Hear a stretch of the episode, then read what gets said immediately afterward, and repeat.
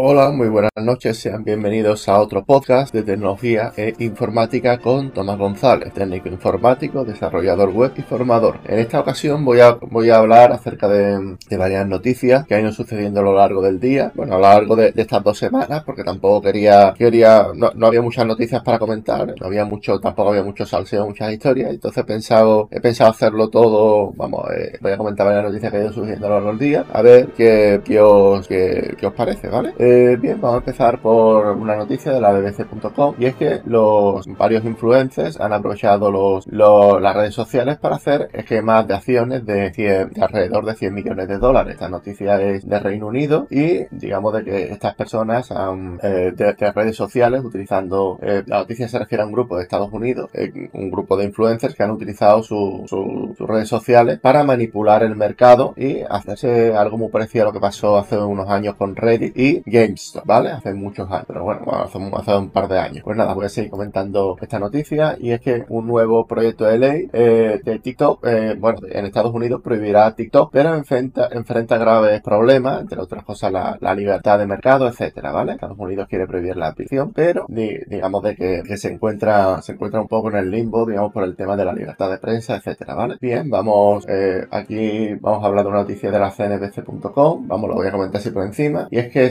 Van eh, el día antes de la bancarrota de FTX, el famoso exchange de criptomonedas, señaló un posible fraude de los reguladores en, este tipo de, en esta operación, ¿vale? FTX da mucho que hablar, se ha perdido, se ha perdido, vamos, FTX para quien no lo sepa es un exchange, una casa de cambio que permitía cambiar dólares por eh, criptomonedas y criptomonedas a, dólares, ¿vale? Entonces vamos a, seguir comentando, eh, nos vamos a una noticia del debate.com, las alucinantes armas que en 3D que preocupan a Interpol y es que cualquiera con, un, con una impresora 3D puede crear armas muy realistas en, utilizando prácticamente los, los materiales que, que nos ofrecen las impresoras en 3D y esto está preocupando a la Interpol ya que, eh, ya que mm, lo, más complicado hasta ahora era conseguir el arma y ahora cada, cada vez más se está democratizando esto y se puede, se puede, se puede estar ligando, puede haber un problema con, la, con el tema de las armas y su descontrol. Yo solamente vengo aquí y comento, ¿vale? Este, este es un del debate.com bueno, vamos a seguir comentando. Y es que de, esta vez de linuxadictos.com declara ilegal Office 365 en las escuelas de Alemania. Es decir, que este tipo de problemas ya pasó en, en institutos de Holanda, donde se le prohibió a los, a los jóvenes a utilizar el Classroom, utilizar eh, todas, todas las cuentas de, todos los servicios de las cuentas de Google, debido al tema de la privacidad y al tema de, de la, del uso de estos datos por empresas extranjeras, en este caso fuera de la Unión Europea, como es Microsoft o Google en Estados Unidos, ¿vale? Pues bien, vamos a seguir comentando noticias. Eh, TikTok eh, vuelve a estar en la polémica y es que sugiere contenido sobre trastorno alimentario, autolesiones y eh, diferentes cuentas en el cual TikTok se está es una red muy popular porque le está dando a la gente lo que la gente quiere escuchar y esto y este tipo de cosas, o sea, pues puede haber aquí un escándalo del tamaño de,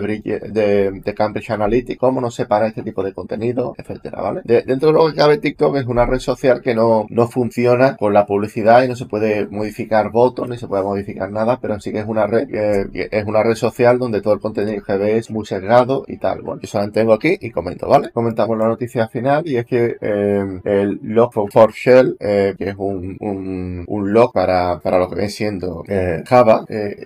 digamos de que fue una aplicación, una, una API que, que, creó un desarrollador y esta API se fue, se, desarrolló a base de, de, digamos, la buena fe de, de, un, de un desarrollador ¿Y qué pasó? De que, de que era una aplicación que lo, que lo utilizaban muchas aplicaciones en Java. ¿Y qué, ¿Y qué ocurrió? De que en un momento dado alguien descubre una vulnerabilidad y cientos de empresas están con, este, con esta API, con esta biblioteca, una, API más bien, porque la, la biblioteca son códigos, esto utilizan .jar. Y, y nada, yo solamente vengo aquí y comento. Por lo visto el, el, 21% de, de, las, de las organizaciones han remediado la compatibilidad en América Latina, pero claro, el problema es eh, cerca de, del 79% restante que no han remediado nada eh, esta vulnerabilidad, ¿vale? Pues nada, voy dejando aquí el podcast de hoy, espero que os haya gustado, que os haya entretenido, sin más me despido. Un saludo y hasta la próxima, chao.